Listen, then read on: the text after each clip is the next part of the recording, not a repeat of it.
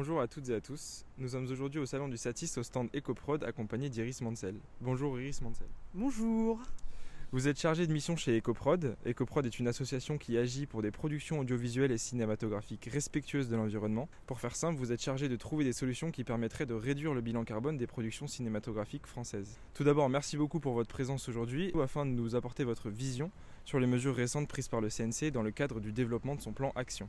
Donc pour rappel, le 5 octobre dernier, le CNC a annoncé la mise en place d'une éco-conditionnalité de ces aides versées aux producteurs de films et de séries dans la fiction et le documentaire. À compter du 31 mars 2023, tous devront accompagner leur demande de financement d'un bilan carbone du projet. Donc tout d'abord, est-ce que vous pouvez nous en dire un peu plus sur cette mesure et plus concrètement, qu'est-ce qui va changer pour les acteurs? Alors euh, aujourd'hui, on mettait déjà à disposition des professionnels le calculateur carbone. Donc c'était quelque chose, des trucs qu'on pouvait utiliser, euh, qui pouvaient guider les pratiques. Et euh, ce qu'on espère, c'est que cette mesure va déjà permettre à chaque production de vraiment faire un bilan sur les postes qui produisent le plus d'émissions carbone et euh, qu'à long terme, justement, elle puisse euh, faire des productions de plus en plus responsables, puisse comparer les productions entre elles pour justement faire une différence sur leurs projets et réduire leurs émissions. Et que pensez-vous de sa potentielle efficacité? Cette mesure va-t-elle conduire les productions cinématographiques à réduire leurs émissions de gaz à effet de serre selon vous?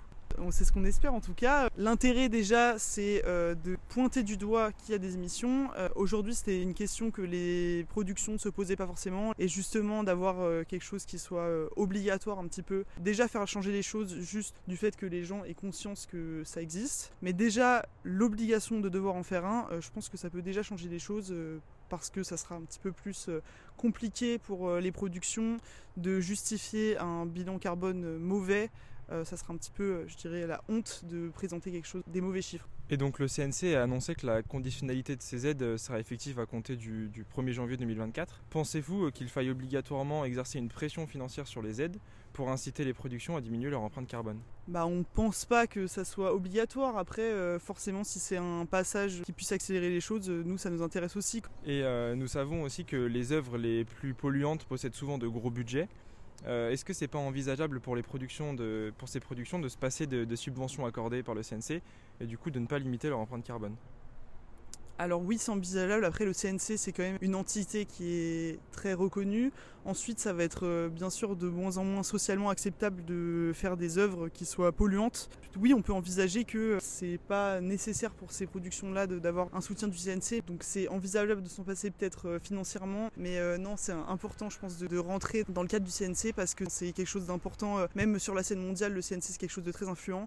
Et donc le CNC parle de déployer un calculateur de l'empreinte carbone pour les productions cinématographiques il me semble que l'association EcoProd a déployé son propre calculateur nommé calculateur Carbon Clap. Pouvez-vous nous en dire davantage sur cet outil et nous expliquer quelles sont les données prises en compte par, euh, celui-ci? Donc le Carbon Clap, oui, c'est un calculateur carbone, donc ça se concentre uniquement sur les émissions carbone. Il existe depuis déjà plusieurs années, il est déjà utilisé par beaucoup de productions. Euh, ce qui est pris en compte, c'est des grandes données comme euh, les déplacements, euh, tout ce qui est sur euh, les outils utilisés, euh, au niveau de la régie également, par exemple, quelle nourriture on va consommer.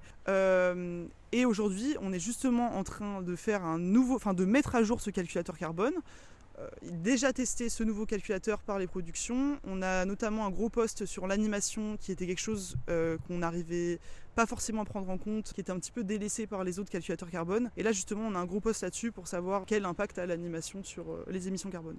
Maintenant plus généralement et à titre personnel pour conclure, que pensez-vous de cette mesure prise par le CNC concernant la conditionnalité des aides? À quel point cette mesure sera-t-elle efficace selon vous? Bah, on voit déjà que c'est assez efficace parce que, euh, par exemple, nous, on fait des formations d'utilisation de, notre outil de calculateur carbone. On voit que dès cette annonce, on a eu une hausse de la demande euh, vraiment exponentielle. Euh, l'avantage de cette mesure, c'est que plus on va avoir de productions qui se posent la question de leurs émissions carbone, plus on peut imaginer que les gens soient respectueux de l'environnement.